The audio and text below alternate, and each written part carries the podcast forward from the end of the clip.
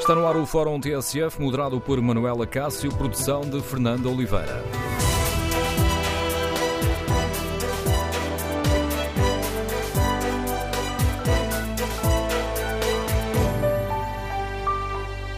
Bom dia. Este ano aumentou o número de acidentes e de morte nas estradas portuguesas. É isto que nos mostram os números conhecidos até ao fim do mês de outubro. Apesar do aumento do número de multas, nestes, nos últimos dois anos, inverteu-se uma tendência de melhoria que foi registada entre 2010 e 2016. Até outubro morreram 422 pessoas em acidente. E estamos apenas a falar das vítimas cujo óbito foi declarado ou no local do acidente ou a caminho do hospital. No Fórum TSF, vamos tentar perceber o que está a correr mal para voltarmos a ter mais acidentes e mais mortes nas nossas estradas e queremos ouvir a sua opinião. O principal problema estará no comportamento dos condutores ou há outras questões que é urgente resolver? As autoridades estão a apostar mais na prevenção ou, como tantas vezes ouvimos dizer, estão mais preocupadas com a caça à multa?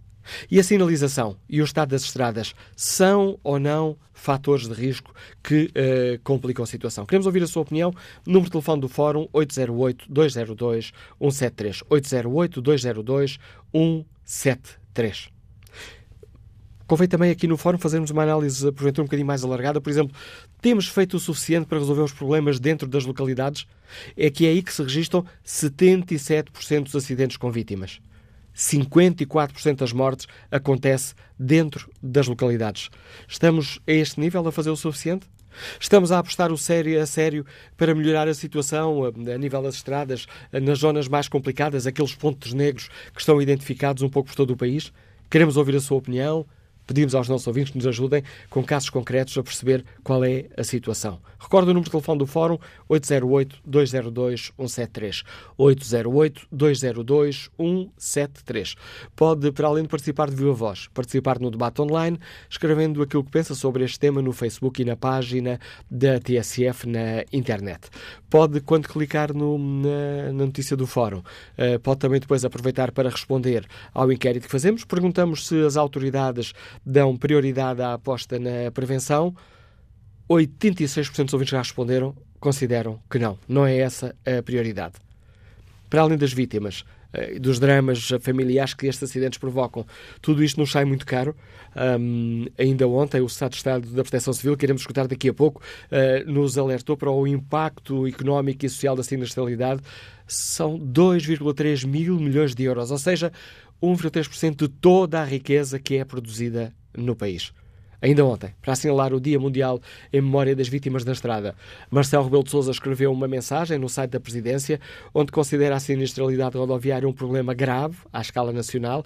O Presidente defende uma aposta na prevenção, na educação e na sinalização e apela a todos para que, em respeito das regras e com consciência cívica, contribuam para um ambiente rodoviário mais responsável e seguro. Está lançado o debate no Fórum TSF. Bom dia, Sr. Secretário de Estado José Artur Neves. Obrigado por uh, ter aceitado o convite para participar neste debate. Ainda ontem o escutámos alertar para esta situação e para aquilo que nos custa, em termos económicos, os acidentes. Sr. Secretário de Estado, como é, que, como é que se explica ou como é que lê esta inversão de uma tendência, de uma, de uma melhoria que parou há dois anos, a situação agravou-se e este ano está outra vez a aumentar o número de mortes? Nós, evidentemente, não poderemos deixar de considerar o aumento do tráfego nas estradas nos últimos dois, três anos, fruto do desenvolvimento económico e também do número maior de pessoas a circular nas vias. E, portanto, temos essa relação, é verdade. Contudo, também é verdade que o número de vítimas mortais calcula-se por milhão de habitantes e, portanto, o problema Uh, traduz-se com gravidade e preocupação.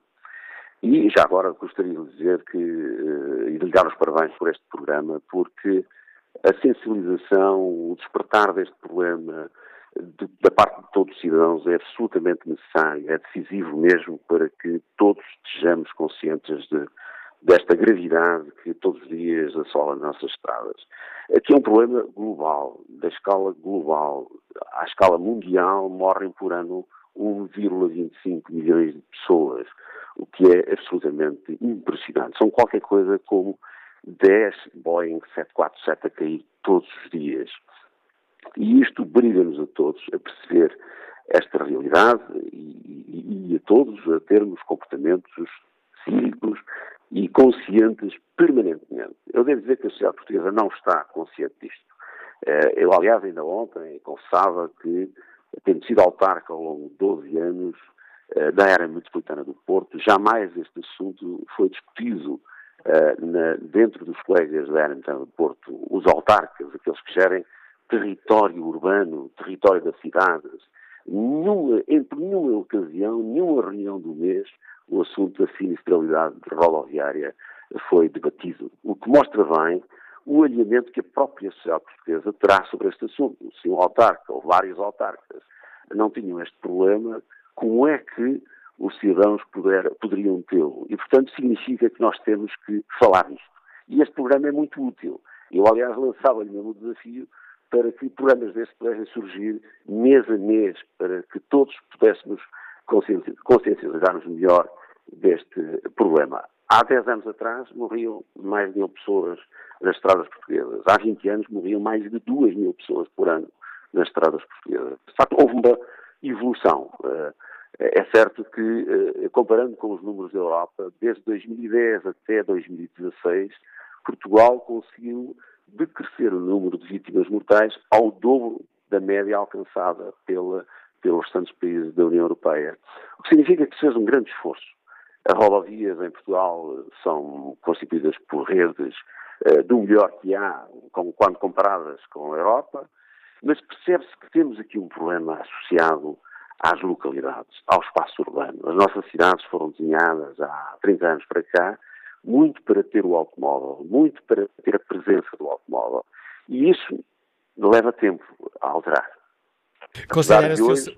Peço desculpa, Sr. Secretário de Estado, mas considera que este poderá ser um dos principais problemas, ou melhor, essa é uma das áreas a que temos que dar mais atenção?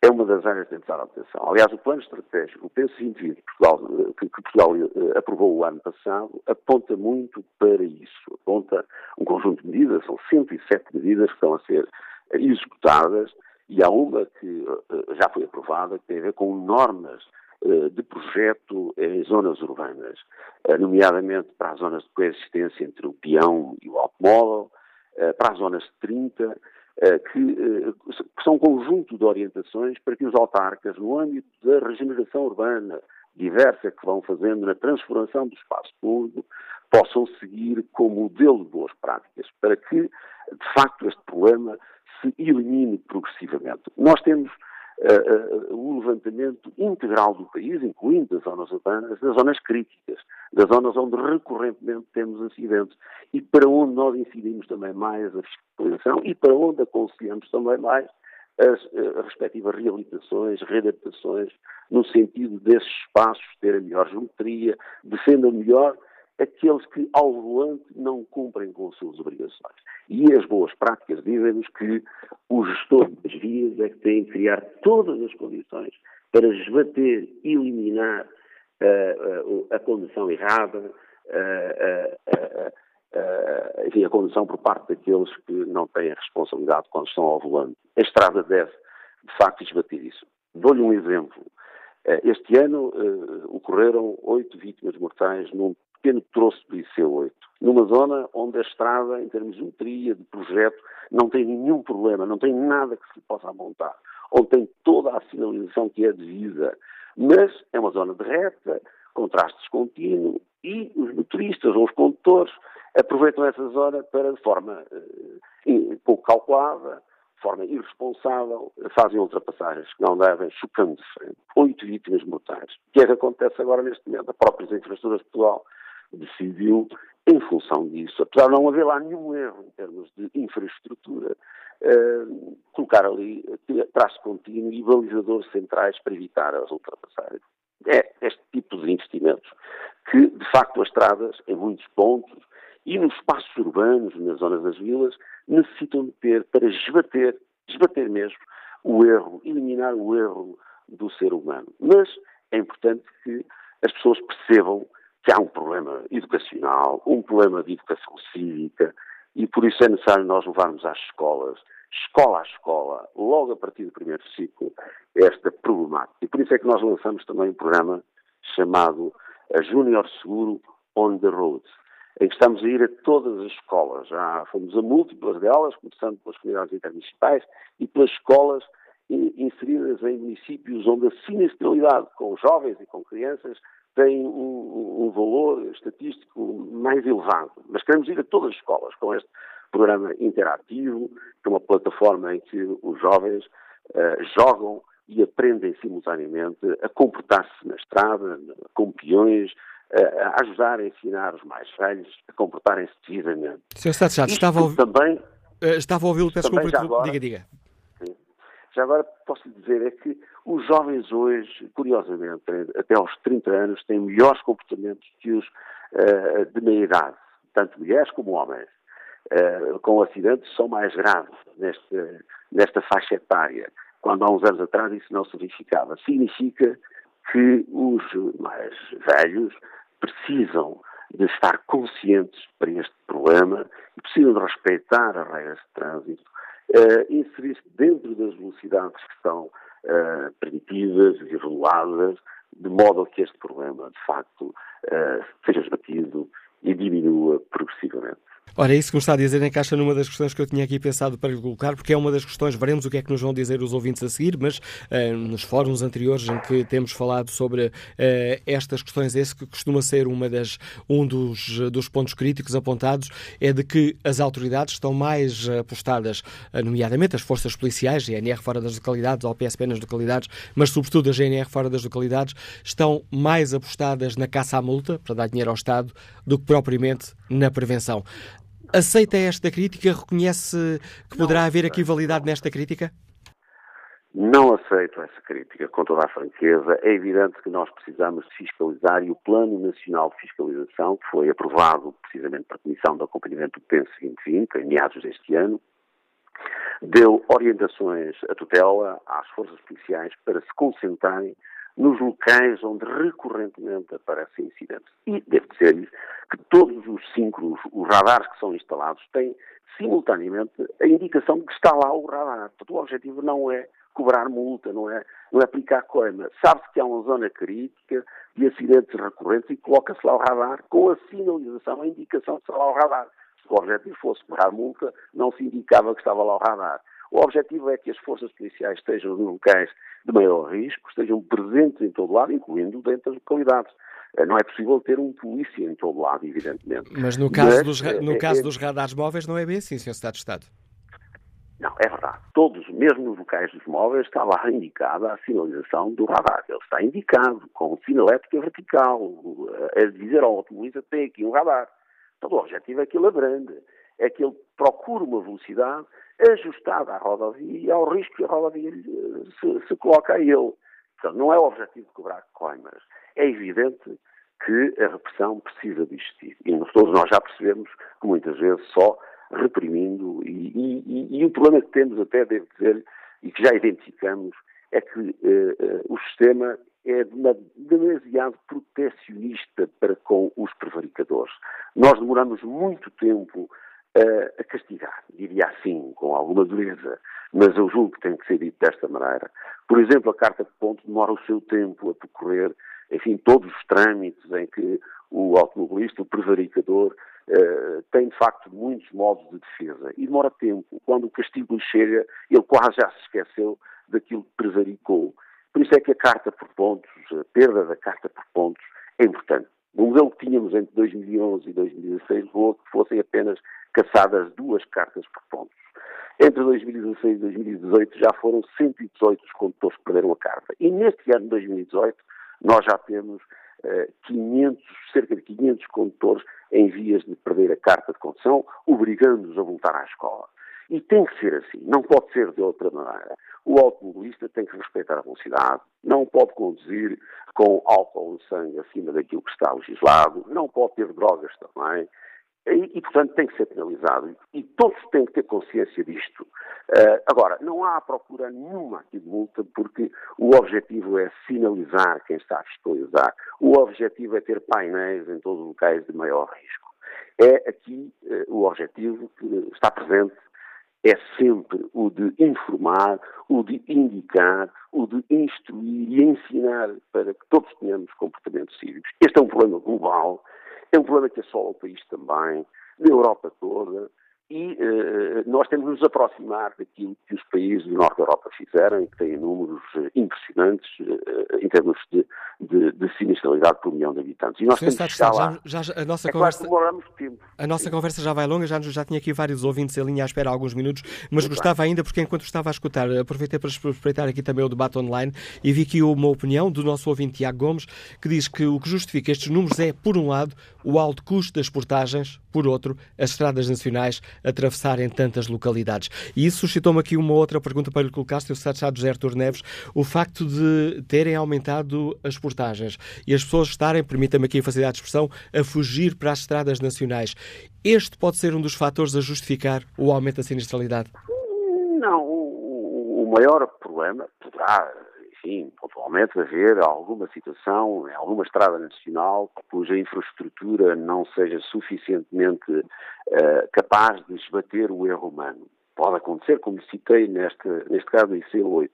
Haverá seguramente alguns problemas. Mas, no caso das autostradas, o tráfego tem aumentado exponencialmente nesses últimos dois anos. Portanto, também poderá não ser aí. O problema está, de facto, em múltiplas estradas nacionais que atravessam vários municípios, que são vias mais rápidas, e para isso nós temos um plano que estamos a articular com as comunidades intermunicipais. Já assinamos quatro protocolos com quatro comunidades intermunicipais. Pretendemos assinar com todas as outras, no sentido de termos esses planos e esses reajustamentos dessas travessias, que são de facto rápidas, em zonas de, eh, de, de conflito com peões, com passadeiras, muitas vezes localizadas à frente de estacionamentos de autocarro, todas essas situações, que são de facto estruturais para eliminar este problema, têm que progressivamente ser eliminadas.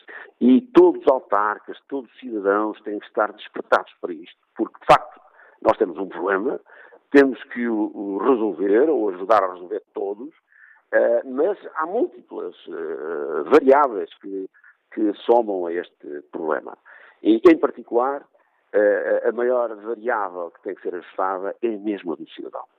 Essa é que tem que ser a preocupação maior. Cada um de nós não pode nem deve atribuir a responsabilidade para outras coisas.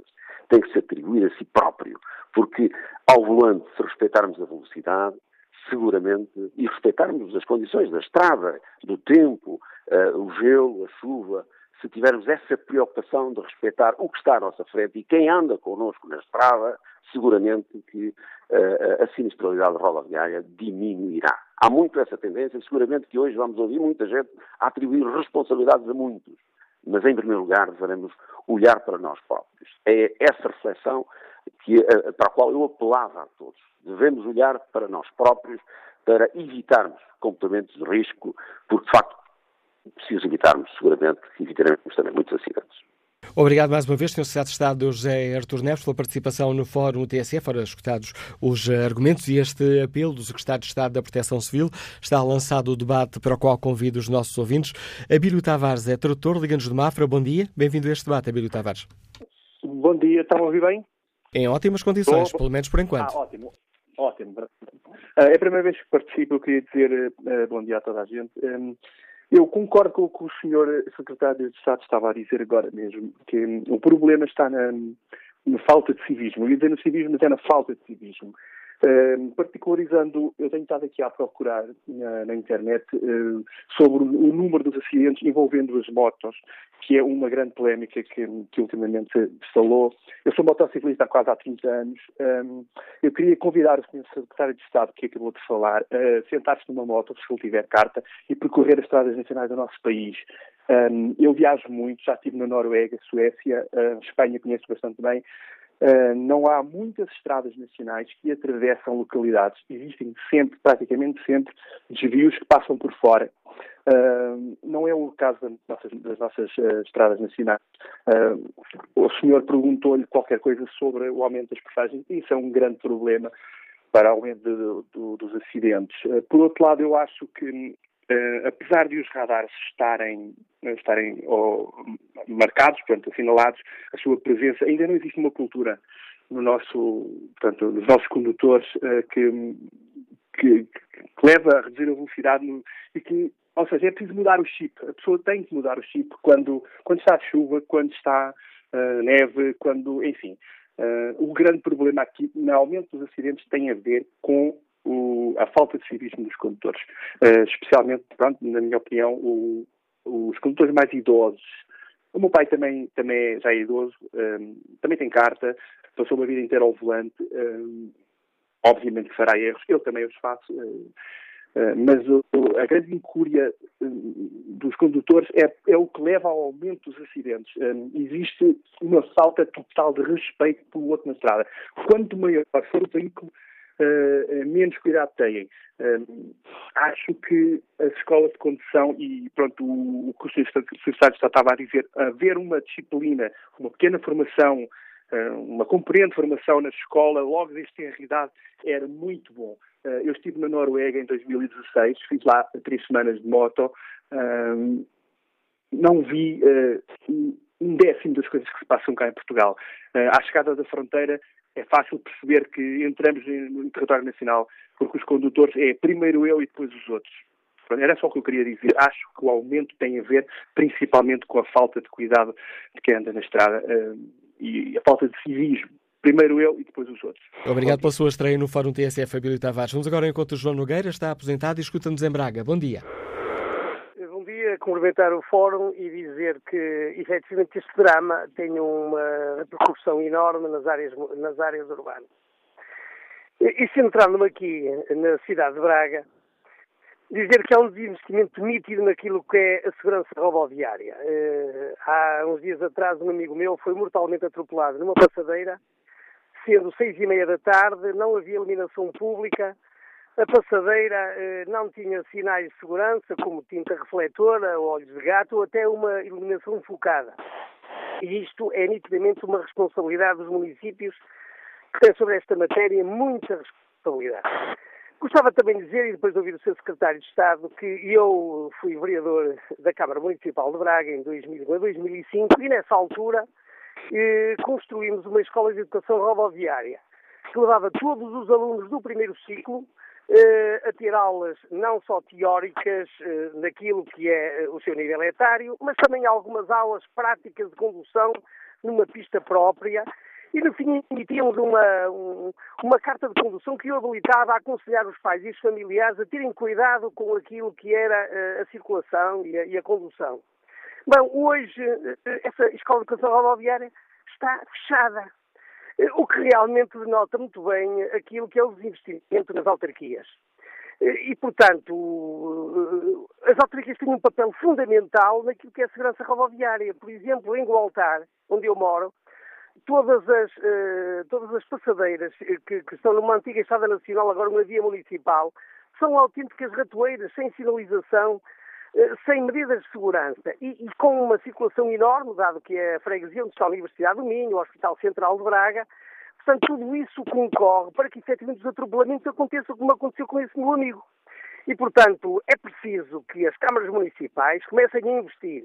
Por outro lado, os constrangimentos diários eh, acontece que há cinco anos que não há obra nenhuma, eh, não, não há nada, infelizmente. Para terminar, e, e, voltando àquilo que disse o secretário de Estado, que é secretário de Estado de um governo do qual eu sou militante, no partido que neste momento uh, governa, foi-lhe dizer o seguinte: é bem verdade o que ele disse, confirmo, mas há situações que é preciso perceber. Por exemplo, uh, há uma, um corpo da GNR que, que tem um posto numa freguesia chamada Ruilho, a, a cerca de 15 km de Braga, e vem fazer operações para localidades a 20 quilómetros onde há uh, outras corporações da GNR, nitidamente numa caça à monra. Uh, não tem nada a ver com a área de jurisdição deles e vêm para ali nitidamente uh, como freelancers ou franco-atiradores da multa. E, portanto, esses casos têm que ser revistos e punidos através, naturalmente, da GNR. O meu contributo termina dizendo que a segurança rodoviária é uma atitude geracional eh, de comportamentos e é nas escolas, como disse a Secretária de Estado muito bem, que deve começar. É pena que em Braga, infelizmente, uma escola de educação rodoviária que fez um trabalho excelente, esteja neste momento encerrada. Obrigado, João Nogueira, pela participação no fórum. Respeito o debate online para ler aqui o contributo de Nuno Teixeira, eh, que escreve: Existe de facto um problema comportamental dos portugueses. Há, no entanto, vários traçados identificados como perigosos, como por exemplo o IP3, com zonas de risco e sinalização errada e redundante e situações provisórias que se tornaram definitivas. Por outro lado, acrescenta Nuno Teixeira, parece que é um traçado, entre outros, que se torna apetecível na caça à multa, com radares e autoridades mais camufladas que visíveis. Vejo que continuamos a aplicar o vigiar e punir em vez do sensibilizar e prevenir. O Dr. José Manuel Trigoso, bem-vindo ao Fórum TSF, é o Presidente da Prevenção Rodoviária Portuguesa. O que é que pode ajudar a, a, explicar este aumento da sinistralidade entre 2010 e 2016? As coisas estavam a melhorar, agora voltaram a agravar-se? Vamos lá ver. Uh, uh, bom dia ao Fórum. Em primeiro lugar, uh, a ver, eu julgo que temos que desmistificar essa melhoria continua até 2016. A única coisa que reduziu até 2016 foi o número de vítimas mortais.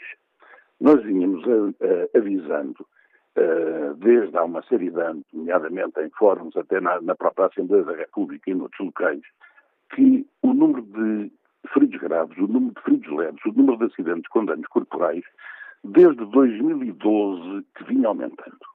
A única coisa que reduzia 2016.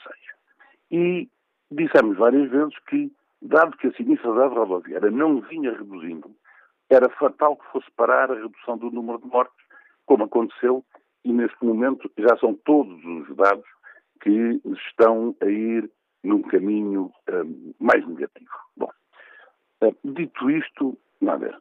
Um, a sinistralidade rodoviária é a consequência da interligação entre o ambiente rodoviário, que é disponibilizado pelas entidades públicas ao cidadão que lá circula, e o comportamento, as capacidades que o cidadão dispõe em cada momento para responder a essas exigências. E é fácil indicar onde é que está o principal problema?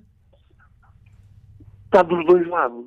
Ou seja, nós temos um ambiente rodoviário com falhas, nomeadamente no interior das localidades, onde, e o Sr. Secretário de Estado há bocadinho disse muito bem, que uh, está previsto uh, e, foi, e foi reforçada a ideia da elaboração das normas técnicas de projeto uh, para as vias urbanas este ano, mas isso é uma coisa que está prevista há muitos anos nos diversos planos e nunca foi executado, ou seja, tem sido sistematicamente adiado. A, a garantia da, da, da qualidade em termos de segurança rodoviária que a infraestrutura disponibiliza aos cidadãos utentes deve ser garantida através da auditoria de segurança rodoviária aos projetos e de inspeções de segurança rodoviária às estradas. Há anos e anos e anos que existem elementos técnicos que permitem implementar quer as auditorias, quer as inspeções, e de forma sistemática nunca mais são implementadas, nomeadamente nas vias onde elas mais necessárias são, que são as vias urbanas, as vias municipais e muitas vias, hum, digamos, nacionais. O único local onde é obrigatório é na, é rede transeuropeia, porque decorre de uma obrigatoriedade imposta, eh, eh, digamos, eh, pela União Europeia. Por outro lado, em termos de comportamentos, é, é evidente que os comportamentos conseguem-se através da educação, através da formação específica dos condutores, através das campanhas e da sensibilização e também através do controle e da rapidez com que esse controle é, tem consequências ao nível, ao nível uh, das punições. Punições que, inclusivamente, devem ser o mais pedagógicas possíveis. E, tirando a parte da educação, e eu gostava de dizer que, por exemplo, uh, temos tido realmente um sucesso também, como disse e veio o Sr. Secretário de Estado. Aliás, nós fizemos uma análise que enviamos uh, ao Governo e eu fico satisfeito porque grande parte daquilo da, da, análise que nós fizemos, o seu secretário de Estado, na intervenção que teve há bocadinho, uh, uh, reproduziu. Um, nós temos, na verdade, ao nível de, uh, da infância, com menos de 14 anos, eu ia dizer apenas, são, enfim, tivemos três vítimas mortais. Foram três vítimas mortais a mais do que devíamos ter, mas na realidade isto significa que temos tido um avanço, um avanço extraordinário um, a esse nível. Tanto quanto sei, em 2018, até, até ao fim de outubro, apenas um, uma criança com menos de 14 anos tinha morrido.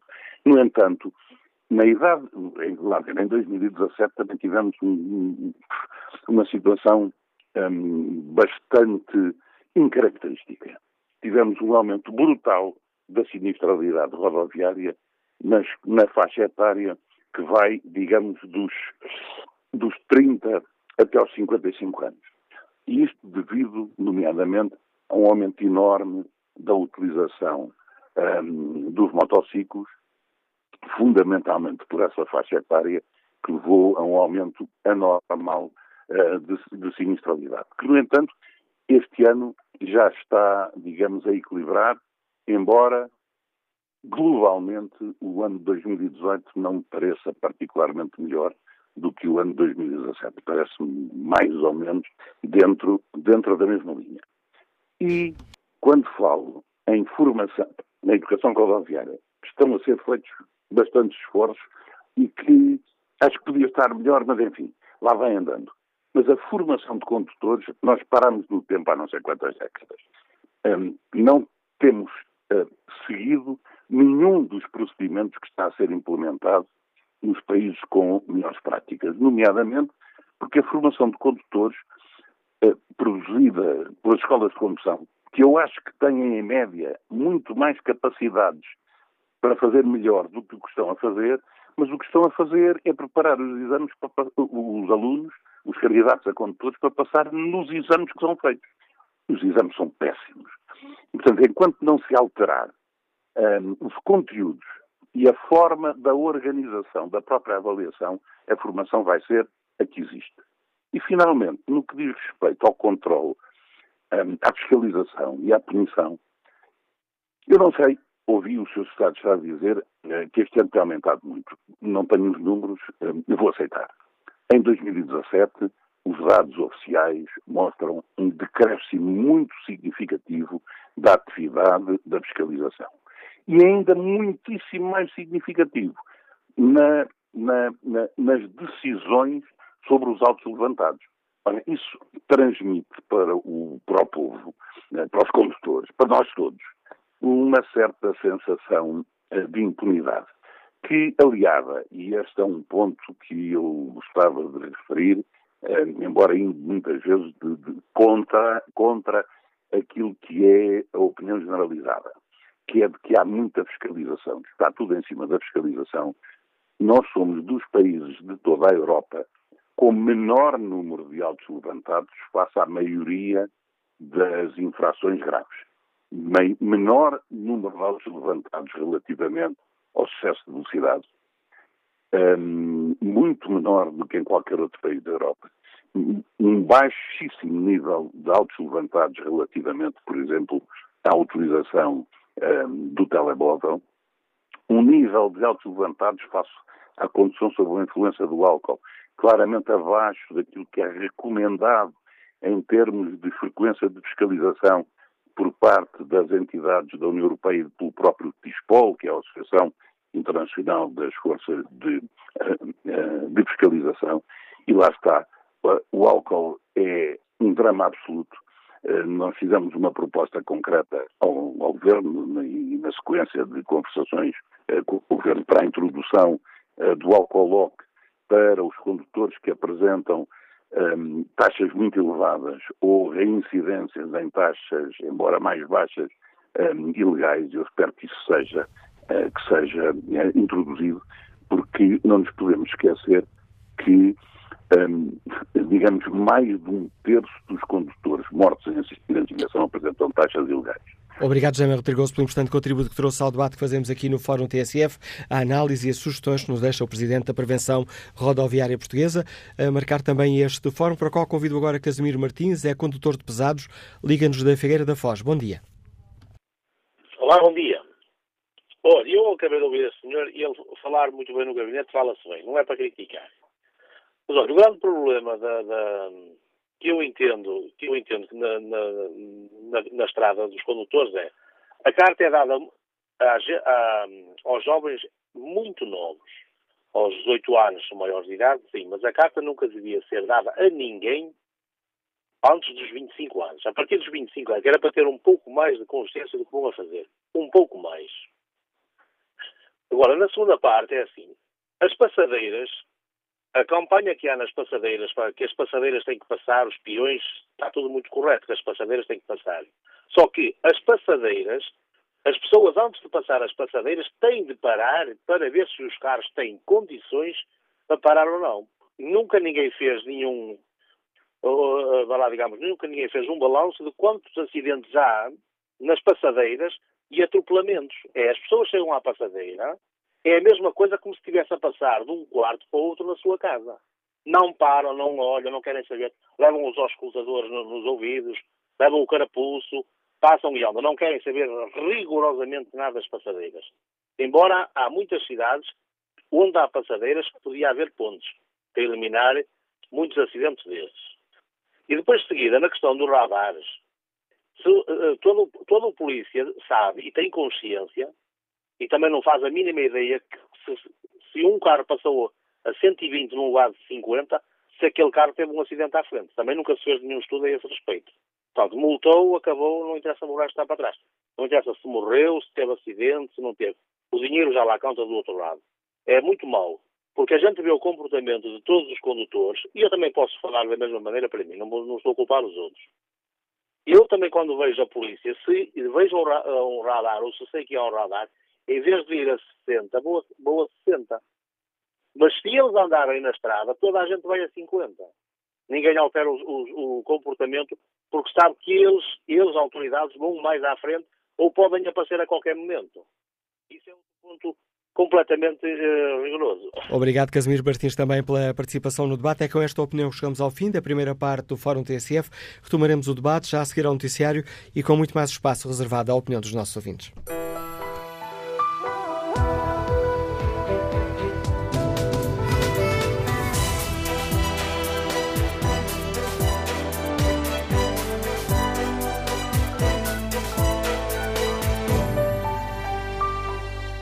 Retomamos o Fórum TSF de hoje, onde partimos uh, dos dados que nos mostram que aumentou o número de acidentes e de mortes nas estradas uh, portuguesas e tentamos perceber o que é que está a correr mal, o que é que é necessário uh, corrigir. Na página da TSF na internet, no inquérito que fazemos aos nossos ouvintes, perguntamos se as autoridades estão a dar a prioridade à aposta na prevenção Ora, 86% dos ouvintes que já responderam respondem que não. Queremos no fórum ouvir a sua opinião. O principal problema uh, a justificar este aumento dos acidentes e o aumento do número de mortes nas estradas, sendo que mais de metade do número de mortes acontece dentro das localidades. Ora, um, o principal problema está no comportamento dos condutores ou há outras questões a resolver? Eh, as autoridades estão a apostar mais na prevenção ou na caça à multa? A sinalização e o estado em questão muitas das nossas estradas. São fatores de risco?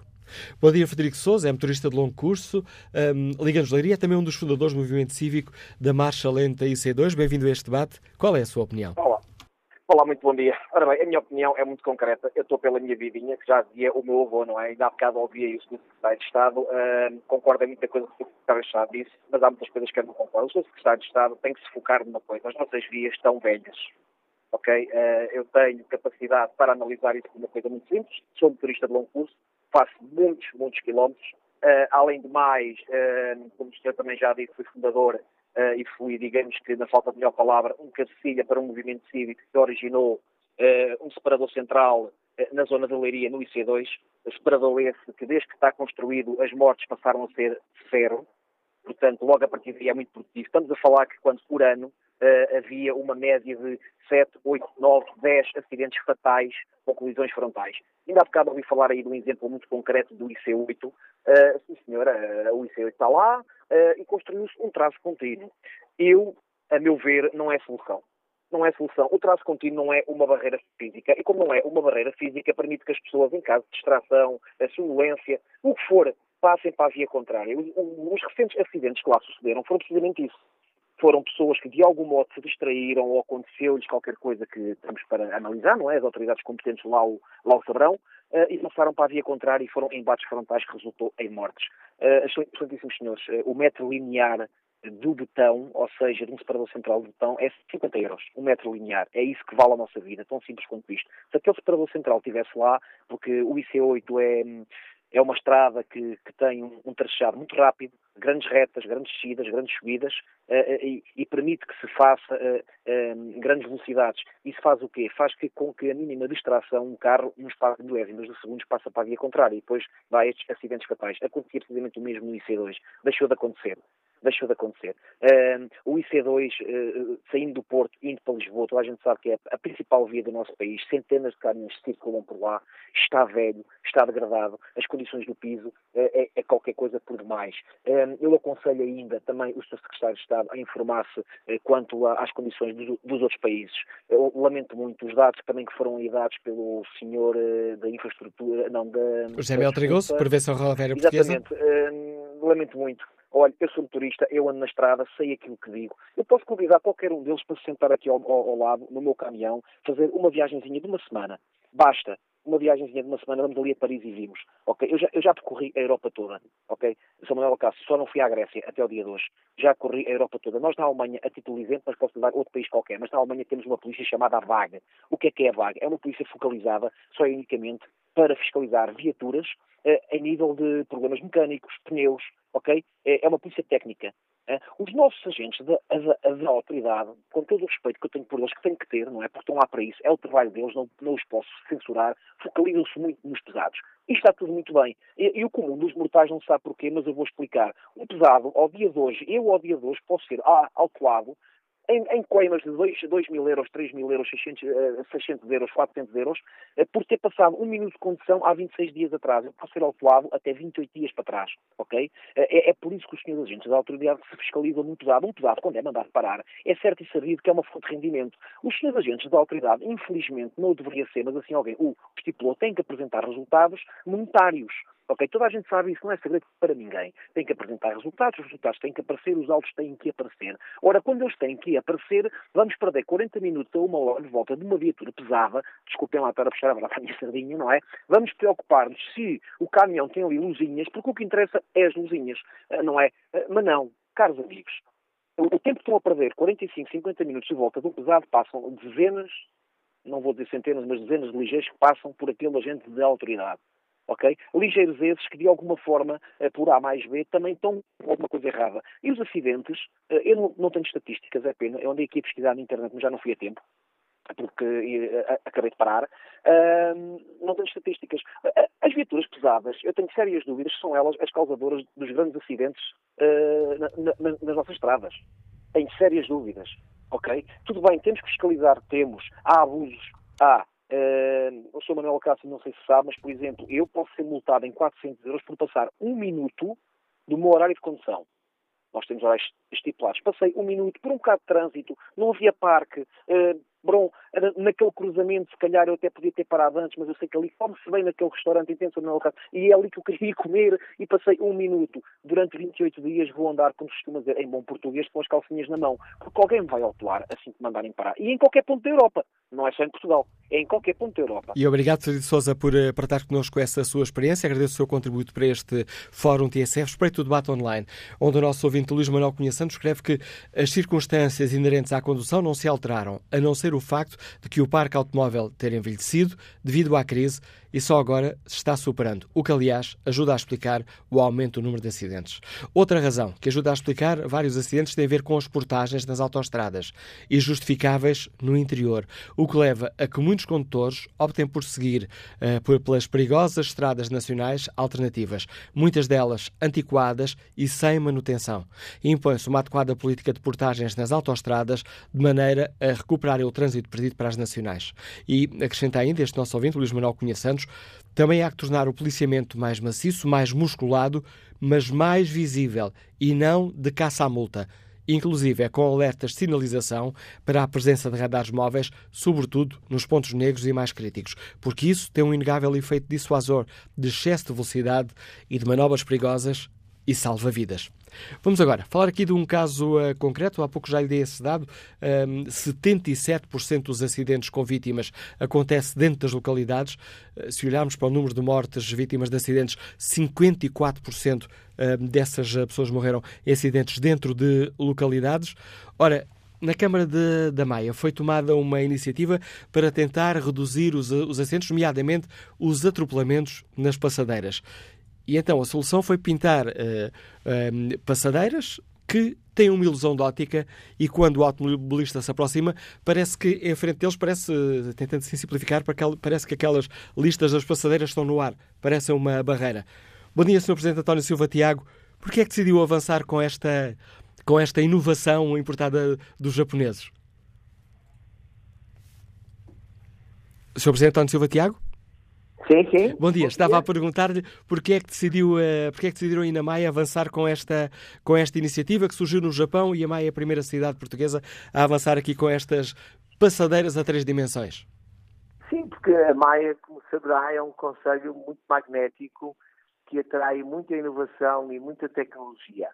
E a Monroy, que é um, um grupo americano, eh, sugeriu-nos através de dois embaixadores que é o Tomé, o, que é o, o Tiago Monteiro e a Diana Monteiro, eh, propuseram-nos eh, essa, essa inovação, essa passadeira 3D, e nós recebemos-la com muito agrado junto eh, aqui numa avenida, no Conselho, junto ao Colégio Novo da Maia, eh, que é um equipamento de ensino, eh, e, e com isso queremos muito focalizar este incremento da segurança rodoviária, que também é uma preocupação diária e contínua nossa, de fazer cada vez mais prevenção rodoviária de toda a comunidade e gostamos imenso de fazê-lo eh, junto das crianças das nossas escolas. Temos, temos então aí duas, duas primeiras passadeiras, uma junto ao Colégio Novo, em Milheiros, não é? E a outra no centro, sim. perto da nova cidade desportiva. Já, tem, já, já é possível fazer algum balanço destas, uh, destas passadeiras a três dimensões?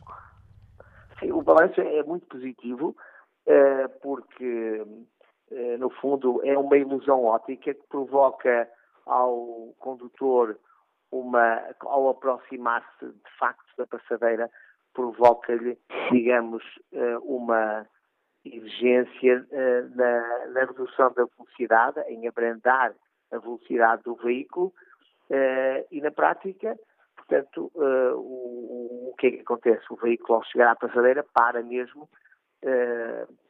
e, portanto, esse incremento da segurança rodoviária acontece com, com mais facilidade. E, portanto, aquilo que nós estamos a pensar é agora que o resultado é francamente positivo, ir uh, uh, alargando, digamos, esta experiência às restantes uh, locais, começando pelas escolas do Conselho, que são cerca de 48 escolas que temos, escolas do ensino básico e depois também às escolas do ensino secundário, e depois alargar a todo o Conselho. Portanto, esse é o objetivo, eh, é daqui eh, a alguns eh, anos, dois anos, porventura, termos o Conselho, digamos, coberto desta inovação tecnológica que, como disse, está a ser francamente positiva. Não, não, tiveram nenhumas queixas de, de, automobilistas que, que assustaram e fizeram, que se assustaram, fizeram uma travagem brusca, o carro atrás bateu, não tiveram nenhum problema desses? Não, não, ainda não tivemos, uh, espero que não tenhamos. Uh, uh, é, óbvio que não estou a dizer que isso não possa pontualmente acontecer, mas não é esse o objetivo. O objetivo é, de facto, as pessoas estarem mais conscientes, serem alertadas atempadamente para a passadeira que surge na via e, e com isso uh, reduzirem a velocidade e se tiverem uh, parar uh, obrigatoriamente para passar o peão, devem fazê-lo. Obrigado, Sr. Presidente António Silva Tiago, Presidente da Câmara da MEI, dando-nos aqui conta desta experiência inovadora em Portugal. As vulgares passadeiras que temos, mas são pintadas de forma que, com uma ilusão de ótica, fazendo um jogo de geometria e com diversas cores, eh, quando o automobilista se aproxima, parece ter ali uma barreira, parece que a passadeira está no ar, está, está a levitar. E, portanto, perante um obstáculo, a tentação normal de um motorista é abrandar um pouco. Vamos agora ao encontro de Oscar Mateus, é delegado de Informação Médica, Liga-nos do Porto. Bom dia. Sim, bom dia. Bom dia, Oscar Mateus, estamos a ouvi-lo? Sim, bom dia, estão a ouvir? Estamos a ouvi-lo em boas condições. Olá, bom, bom dia, bom dia ao Fórum. Eu, eu gostava de, de, de, focar a minha participação em três aspectos. Eu, eu conduzo aproximadamente 30, 300 km por dia no, no âmbito da minha atividade profissional, essencialmente em autoestradas. Relativamente à fiscalização, eh, uma coisa que eu reparo relativamente a outros países em Portugal é que ela é claramente punitiva, ao contrário do por exemplo, disse o Secretário de Estado.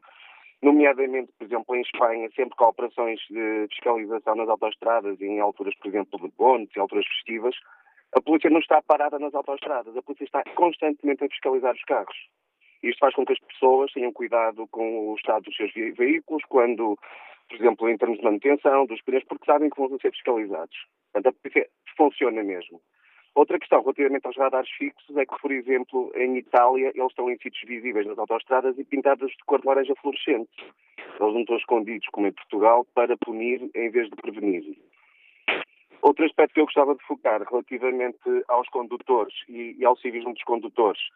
Eh, uma coisa que, que, não é prática comum em Portugal é as pessoas sinalizarem as manobras. Portanto, mudam de faixa de rodagem na autoestrada sem sinalizar com o pisca. Outra questão relativamente aos condutores, e acho que é um, algo que temos que pensar cada vez mais, e é um elemento novo, é a utilização do telemóvel durante a condução. Muitas vezes estou a circular, vejo os carros a desviarem-se da sua faixa de rodagem e depois constato com facilidade que os carros estão, que os condutores estão a utilizar o telemóvel. Isto é ainda mais grave quando também eh, motoristas, por exemplo, com condutores profissionais, motoristas de pesados, também o fazem. Bom, agradeço o seu contributo. Eu... Ah, pensei que tinha terminado. Diga, diga. um ponto muito, muito, muito breve. Uma coisa que eu reparo nas nossas autoestradas, principalmente nas escudos, é que elas são muito mal iluminadas. Isto leva a que as pessoas, como eu, conduzem de manhã muito cedo e à noite ou regressam a casa no período noturno, as viagens são francamente maçadoras, o que pode também explicar algumas situações menos desejáveis. Isto é verdade, não só por falta de manutenção, porque há sítios em que nós reparamos, ou que eu reparo, que há lâmpadas que estão apagadas por falta de manutenção, mas há zonas inteiras que estão desligadas, ou seja, há secções que são desligadas. Isto foi algo que foi implementado em 2011 com a crise e com a Troika, mas tem-se mantido. E, portanto, as escudos, não sei quem é que as fiscaliza, mas eles continuam a poupar milhares e milhares, centenas de milhões de euros por ano com a iluminação, porque têm secções inteiras desligadas. Pronto, gostava de deixar este tema para reflexão também. E obrigado também por esse dado que nos eh, avançou ah. Oscar Mateus. Rui Antunes é motorista de pesados, liga-nos da Damaia. Bom dia. Sim, Rui Antunes, estamos a ouvi-lo com muitas uh, dificuldades. A ligação por telemóvel uh, está em péssimas condições. Vamos desligar esta chamada e vamos uh, retomar o contacto consigo já daqui a um ou dois minutos. Vamos aproveitar para respeitar aqui o debate online. José Fontinha diz que há muita falta de civismo. As estradas não são desculpa para tantas mortes. Basta reduzir um pouco a velocidade. Manuel Granja escreve que, infelizmente, a falta de civismo explica muito o que acontece. Por um lado, as pessoas queixam-se da caça à multa. Por outro, sem policiamento ou outro meio de monitorização mais disseminado, não creio que se, atue, que se atenue um problema que é gravíssimo. Próximo convidado do uh, Fórum TSF de hoje, Manuel João Ramos, da Associação de Cidadãos Automobilizados. Manuel João Ramos, obrigado pela sua, por ter aceitado o convite para participar neste debate que hoje aqui fazemos. O que, em sua opinião, o que é que pode ajudar a explicar, este aumento do número de vítimas mortais, sendo que mais de metade acontece dentro das localidades? Bom, bom dia ao Fórum, muito, muito obrigado pelo, pela oportunidade, pelo convite. Estou neste momento em Barcelona, venho da, da celebração europeia do Dia Mundial em Memória das Vítimas da Estrada, onde, onde precisamente questões destas foram, foram, foram levantadas, nomeadamente o aumento da sinistralidade, não apenas em Portugal, evidentemente, mas, mas em vários países europeus. Um dos fatores que é, que é, que é, que é muito evidente uh, em, muitos, em muitos desastres é que a legislação, a legislação portuguesa está, está muito desadequada. Nós não temos hoje em dia telemóveis no, nos veículos, nós temos uma coisa chamada smartphones que está muito para lá dos telemóveis. A legislação portuguesa, o Código da Estrada, da Estrada ainda, pensa, ainda, ainda pensa os telemóveis como telemóveis, isto é, como veículos de comunicação falada e, por vezes, descrita através de SMS. Mas os telemóveis são outra coisa. Hoje em dia, como nós sabemos, são verdadeiros, verdadeiros computadores, servem, para, para, servem como GPS, servem como, como, como browser, servem como, para uma infinidade de, de, de coisas. E o, e o e o, e o uso que as pessoas fazem do, dos smartphones hoje em dia é um fator importante de, de, de, de sinistralidade uh, que não pode ser explicado de outra, de outra forma. E como não existem políticas de, de combate uh, e, e, de, prevenção e de explicação do, dos riscos do telemóvel em Portugal, uh, esse é um fator que, que, que, eu acho que é importante considerar, seja para, para, para meio urbano, seja para meio uh, interurbano. Por outro lado, nós, nós estamos fartos de dizer na, na ACAM que nós temos, vamos no quarto plano uh, de segurança rodoviária nacional e nenhum deles entrou em vigor e este que está supostamente em vigor não está de facto em vigor. Nós não temos uma política estruturada de segurança rodoviária. Uh, gastamos, como se sabe, uh, mundos e fundos, o dinheiro que tínhamos e o dinheiro que não tínhamos, a construir autoestradas. Não posso nunca esquecer, e isto foi referido uh, agora em Barcelona, é que Portugal tem praticamente três autoestradas entre Lisboa e Porto. Portanto, nós temos uma, uma vastidão de autoestradas, gastamos muito dinheiro em autoestradas e não fizemos aquilo que a maior parte dos países europeus fizeram nesta última década, que foi reconverter as cidades para uma mobilidade mais partilhada e mais e mais, mais adequada aos utentes frágeis. Essa, essa deveria, Manuel João Ramos. Em, em Lisboa, no Porto, porque precisamente as velocidades são extremamente elevadas nas cidades e não há estruturas de acalmia de tráfego e de, e de, e de, de, de infraestruturas que, que, que propõem, proponham, uma, ou como é que diz, que, que impulsionem uma mobilidade uh, partilhada e universal. Essa é uma essa área que acaba de identificar, em sua opinião, Manuel João Ramos, deveria ser uma, uma prioridade, uma vez que os números que nos mostram que 77% dos acidentes com vítimas são nas cidades e 50 nas cidades, não, peço desculpa, nas localidades e que 54% das mortes são também nas, nas localidades. Uh, isso deveria reconduzir, uh, ou, ou pelo menos reorientar as prioridades? Ah, mas já devia ter reorientado as prioridades há muito tempo. Uh, mas, mas, mas sim, é, é, é absolutamente prioritário pensarmos, repensarmos as localidades e a mobilidade em meio urbano. Aquilo que, por exemplo, a Câmara de Lisboa, mas também outras câmaras fazem, é fomentar, por exemplo, a utilização de, como se sabe, de, de bicicletas, bicicletas uh, partilhadas, uh, hoje em dia trotinetes que são extremamente arriscadas, extremamente perigosas, trotinetes uh, elétricas, mas não existem, de facto, meios de, de, de, de controlo uh, e, de, e de, de, disponibilização de uma, de uma mobilidade segura. Quer dizer, repare, eu venho de Barcelona, que é uma cidade onde nos anos 80 foi precisamente uh, foi uma cidade pioneira nesse sentido, porque foi, uh, foi modificado o paradigma da, da, da, da mobilidade preferência ao peão, preferência aos, aos, transportes urbanos contra, contra, contra o uso do, do automóvel privado. Por, por várias razões, pela, por causa da sinistralidade, por causa da poluição e hoje em dia, como se sabe, também por causa das alterações climáticas. Portanto, nós estamos atrasados em Portugal, estamos atrasadíssimos, estamos completamente. Parece um país, repare, visto de fora, Portugal parece um país totalmente autista, parece que não, não, não percebemos o, o, que se passa no mundo, uh, estamos alegres a, a inspirar gasóleo, viver dentro de, de, de, de, caixas que são quase mortuárias, que são, que são os, os veículos, e não os automóveis a gasóleo. Portugal tem 80% da sua frota a gasóleo. Não sei como é que nós vamos fazer para cumprir as metas europeias de uh, acabar com, com, os veículos a gasóleo. E não temos cidades adequadas a uma mobilidade partilhada, a uma mobilidade universal e que respeite, respeite toda a gente e que respeite o direito de toda a gente a circular. Estamos, eu não sei, quer dizer, é daquelas situações, eu não sei como é possível resolver o problema. Obrigado pelo seu contributo, Manuel João Ramos, os alertas que nos deixa o Presidente da Associação de Cidadãos Automobilizados.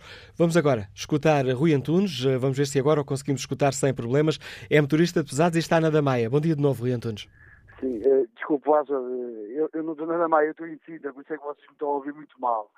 Eu sou da Damaia, mas eu estou em Sintra. Eu queria agradecer a oportunidade então para falar. É assim, a minha opinião é muito simples. É assim, quem faz o civismo são as pessoas. Realmente, as pessoas utilizam telemóveis em bichas de trânsito, acumulam trânsito, são muito uh, uh, têm pouco civismo e pouca orientação. Eu conduzo todos os dias em Lisboa e Lisboa é uma cidade caótica para se conduzir. Eu não sei se me estão a ouvir bem, estão a ouvir bem. Estamos a ouvi-lo em condições razoáveis, ah, Rui Antunes. Sim, sim, sim. Pronto, agora é assim, a prevenção não se faz com polícias atrás de arbustos com radares, não se faz com radares atrás de corta-ventos, com carros escondidos. Isso não é fazer previsão. Isso é caçar a multa. E o seu secretário de Estado fala todo muito, ele é todo muito, eles são todos muito corretos a falar, mas eu queria perguntar ao seu secretário de Estado porque é que ele anda com batedores a dizer se está lá a hora. Aqui na Dias, por exemplo, nasce com um senhor com BM e um ministro qualquer, que eu não faço a mínima que porque eles andam muito infiltrados e andam muito camuflados, e passou uma razia e eu tive que travar a fúria e acaba no acidente. E eles que falam de prevenção, mas depois conseguem dar batedores, a sentir tal a hora. E é assim, eu acho que as pessoas têm que ter um bocado de consciência e não se deve utilizar telemóveis quando se está a conduzir. Todos, todos nós cometemos exageros, todos nós somos caçados em excesso de velocidade. Eu, eu acho que o próprio stress em grandes cidades é, é, é. Mas há uma coisa que diz no Código da Lei, é que as pessoas devem adaptar a velocidade à qualidade da via. Há vias sem qualidade e há vias com qualidade. E as pessoas tanto são multadas em vias sem qualidade como em vias com qualidade. E, e isso aí é que não pode acontecer. O que deve acontecer é fazer-se uma velocidade regrada consoante a qualidade da via. E eles escondem-se para caçar multas, multas que só são, uh, uh, que só, que só são, que só são justificados passado um ano. Eu, eu, eu ainda temos sido justificado por uma multa de 2016 e já vamos em 2018. E isto é que não pode acontecer, porque a prevenção faz como se faz nos outros países, com polícia na estrada, com carros a circular, com polícias a acompanhar e com polícias a aconselhar. E isto é que faz, porque há pessoas que ligam devagar e há pessoas que ligam depressa. Porque ir a 120 a hora numa, numa autostrada não é ir depressa nem ir a 130, mas se calhar ir a 80 é ir devagar. E, e, e nas cidades passam-se as mesmas coisas. Ir a, a, a 100 a hora dentro de uma cidade é ir muito depressa, mas se calhar ir a 50 ou 60 em zonas amplas não é e as pessoas têm que ser cívicas e têm que ser respeitar uh, o dos outros. Obrigado, Rui Antunes, pela participação no Fórum uh, TSF. Joaquim Oliveira uh, chama aqui a atenção para os atropelamentos nas passadeiras e escreve no debate online que fazemos também que a culpa, neste caso dos atropelamentos nas passadeiras, também é das autoridades que ensinam às pessoas que na passadeira é totalmente seguro e deviam ensinar que é preciso confirmar que o condutor está a tomar a atitude de parar. Fernando Fernandes participa com esta opinião. O país tem um problema de civismo nas estradas, péssimos condutores, fruto da péssima formação e ensino nas escolas de condução. Os condutores responsáveis por acidentes e atropelamentos deviam ser seriamente punidos, de maneira a servirem de alerta para os outros condutores. Mas agora, ao encontro do Presidente do Automóvel Clube Portugal. Bom dia, Carlos Barbosa, bem-vindo a este, a este debate que é que pode ajudar a justificar este aumento do número de, de, acidentes e de com vítimas eh, mortais? Há erros que estão a ser cometidos e deviam ser corrigidos, Carlos Barbosa? Eu acho que sim. Eu acho que o erro principal foi ter, eh, ainda na altura que era Ministro da Administração Interna, o atual Primeiro-Ministro ter acabado com a Brigada de Trânsito. A Brigada de Trânsito era um corpo de, de vigilância e um corpo que estava nas estradas completamente diferente do que é hoje em dia. Hoje em dia os, os, os eh, militares da GNR que estão no, na unidade de trânsito estão adstritos aos comandos territoriais, eh, não há dinheiro para eles poderem fazer fiscalização, não há dinheiro para eles terem gasolina, todo o dinheiro que entra nos comandos territoriais vai para a GNR, mas para os GIS ou GIVs, ou como é que se chamam, que são aqueles Guarda Nacional Republicanos para a intervenção rápida nos bombeiros, e, portanto, a unidade de trânsito não serve para nada, como está hoje em dia desmembrada em vários comandos territoriais. Na, na, na, antiga Brigada de Trânsito havia uma unidade, havia uma prevenção, eram feitos uh, uma série de estudos e uma série de comportamentos de, de, prevenção que eram transmitidos aos automobilistas, não havia a loucura da caça à multa como há hoje em dia, não se esqueça que o Orçamento do Estado hoje em dia prevê qualquer coisa como 80 milhões de euros em multas, portanto elas têm que aparecer de algum lado e, sobretudo, a gente vê que os carros que estão à caça à multa estão em retas, não estão em sítios perigosos, não estão em curvas perigosas, estão em sítios mesmo para, para faturarem. Ouvi o secretário de Estado também dizer que vai pôr no IC8 um, risco contínuo e, basilador, balizador, peço desculpa, mas penso que essa não é a solução. A solução, o grande problema do IC8 é o nevoeiro e, portanto, em todos os países onde há nevoeiro, nas zonas de nevoeiro, aquilo que se faz é pôr lâmpadas eh, anti-nevoeiro que iluminam a estrada extraordinariamente bem e, portanto, os condutores têm, obviamente, uma, uma velocidade de limite para essa zona de nevoeiro, mas, ao mesmo tempo, também têm a visibilidade correta, que não é o caso do IC8. Falou-se também aqui nas, nas passadeiras. As passadeiras é a mesma coisa, os automobilistas deviam ter eh, à distância como há em Londres, por exemplo, umas bolas também sempre iluminadas dia e noite de cor de laranja, em que os, os automobilistas prevêem que ali há uma, há uma, há uma passadeira e, portanto, têm que abrandar a sua velocidade, têm que fazer uma, uma passagem tranquila sobre a passadeira, mesmo estando verde para eles, porque, infelizmente, há muita gente, sobretudo pessoas de idade, que atravessam a passadeira com o sinal encarnado e outras vezes que as passadeiras que não têm semáforos atravessam de qualquer maneira porque consideram que desde o momento dentro da passadeira qualquer carro tem que travar. Ora, um carro com duas toneladas e meia, mesmo a 50 km a hora, muito dificilmente não atropela uma pessoa no, na, na passadeira. E depois é, uma, é aquilo que se falou aqui, que eu acho que é muito importante, é que o, o estudo, a aprendizagem do, do ensino automóvel, do ensino de condução em Portugal está completamente ultrapassado. Andamos há anos sem fim a dizer isso às autoridades, andamos há anos sem fim que os conteúdos têm que ser mudados, têm que ser modificados. Só para você ter uma ideia, o, o exame prático de condução está decretado eh, em decreto-lei, ou seja, você quando, quando vai fazer o exame já são quais são os cinco percursos que você pode fazer. Na véspera do exame faz os cinco percursos, o dia a seguir sai-lhe um à sorte, mas você já fez os cinco eh, percursos e, portanto, não tem novidade nenhuma para ser inspecionado. E, portanto, os, os, os, conteúdos dos exames de condução têm que ser altamente revistos, quer os teóricos, quer os práticos. Em Portugal, as pessoas vão para as escolas de condução não é para aprender a conduzir, é para tirar a carta. E hoje em dia, com, com, com, escolas de condução, eh, que, das chamadas escolas de condução de low cost, em que as pessoas sumam uma, duas, três, quatro vezes e acabam por ter um preço superior a qualquer outra escola que ensina bem a condução. E, portanto, há uma série de fatores que as campanhas de segurança rodoviária acabaram, o dinheiro que não pertence ao Estado, eu volto a repetir que não pertence ao Estado, pertence a todas as pessoas que têm seguro automóvel, 4% do prémio do seguro automóvel vai para o Fundo de Garantia Automóvel, que dá cerca de qualquer coisa como 40 milhões de euros por ano. Desses 40 milhões são 20 milhões para prevenção e para ações de prevenção rodoviária com a sociedade civil, seja a prevenção rodoviária portuguesa, seja a APSI, seja a ACAM, seja o ACP, seja quem for, e há cerca de seis anos que esse dinheiro é retirado para comprar pistolas e para comprar automóveis para a GNR e para a polícia. E, portanto, não havendo campanhas de sensibilização também, e que tem-se provado que sempre que há campanhas que a sinistralidade reduz brutalmente, Ehm, por exemplo, vou-lhe dar um exemplo. Na, Austrália, todas as rádios, quer privadas, quer eh, públicas, são obrigadas diariamente a dizer onde estão os radares, mesmo que sejam radares móveis. Portanto, é uma maneira de, de, de, de prevenção. E depois, é o que eu digo, a fiscalização não existe porque nós não temos a Brigada de Trânsito a funcionar corretamente pela razão que lhe disse inicialmente, porque estão adstritas aos, aos comandos territoriais e não fazem rigorosamente nada, a não ser estar atrás de um arbusto a caçar a multa. Obrigado, Carlos Barbosa. Identificou-nos, ajudou-nos aqui a identificar eh, alguns dos pontos que, em sua opinião, deveriam ser corrigidos. Carlos Barbosa é o Presidente do Automóvel Clube de Portugal. Mais um contributo importante para este debate que hoje aqui fazemos. E vamos agora ao encontro Miguel Cardoso, Diretor Comercial, está em Almada. Bom dia. Bom dia, Manuela Castro. Bom dia ao Fórum. Uh, olha, eu só tenho duas, muito pouca coisa para dizer porque todos nós falamos uh, e, e não, não, fazemos nada.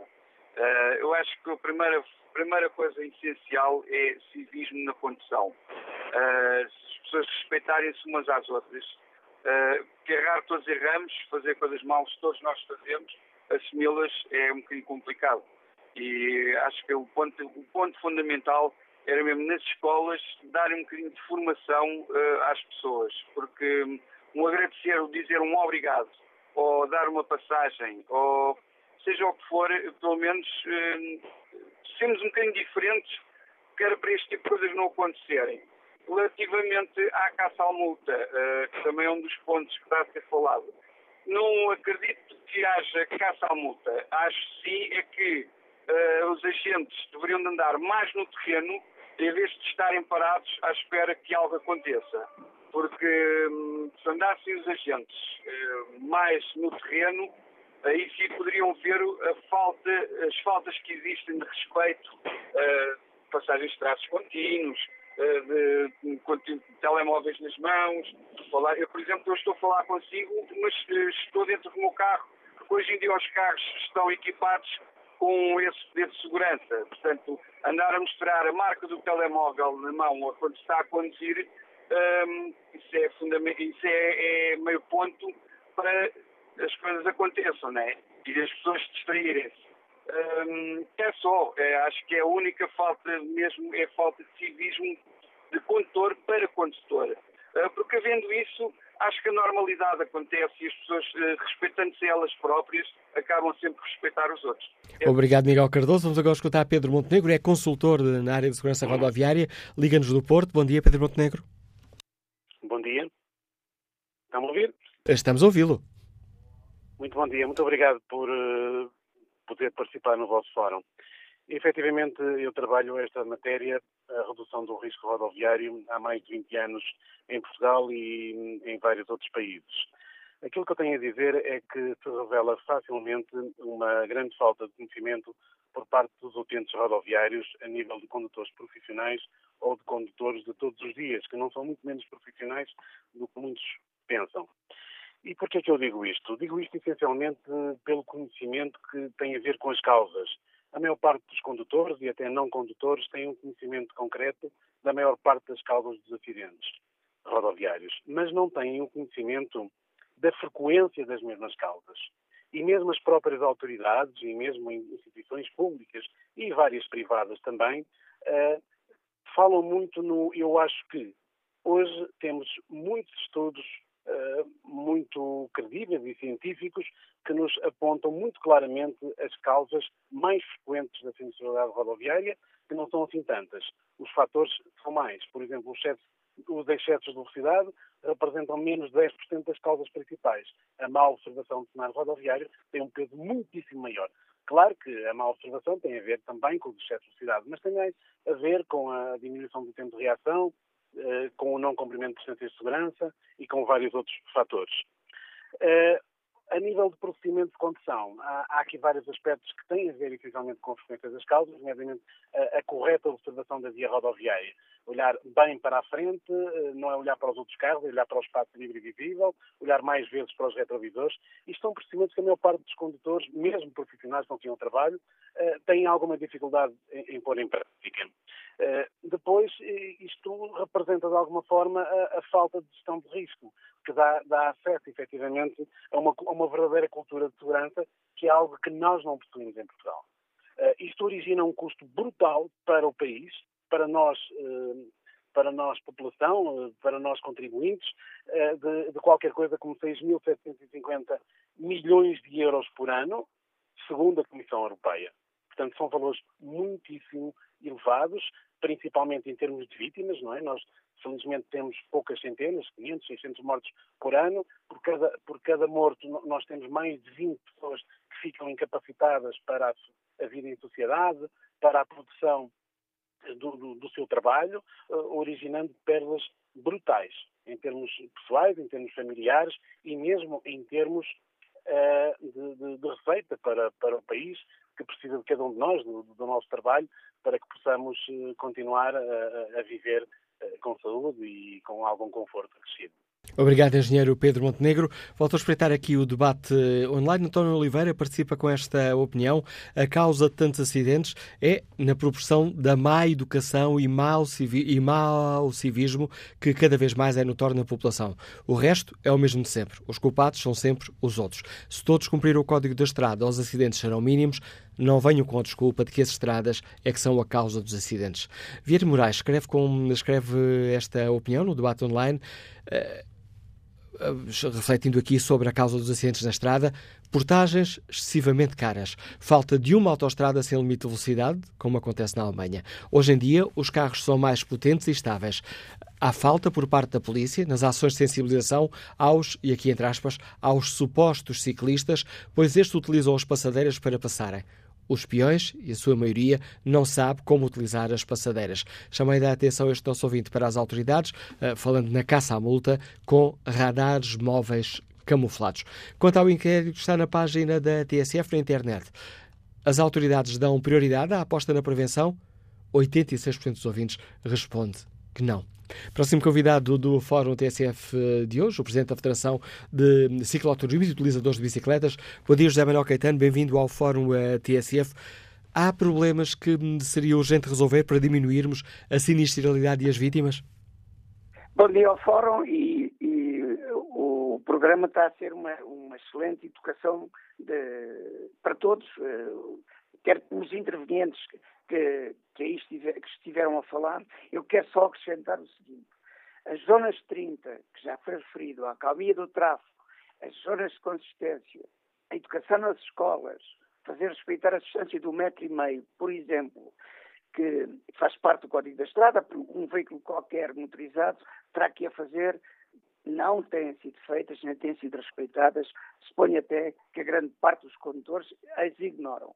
Nós verificamos, eu tenho verificado, sobretudo, que um mesmo indivíduo tem comportamentos diferentes. A mesma pessoa, enquanto é peão, enquanto é uh, utilizador eh, de, do transporte público, enquanto é utilizador de bicicleta ou, ou enquanto é utilizador de um veículo motorizado.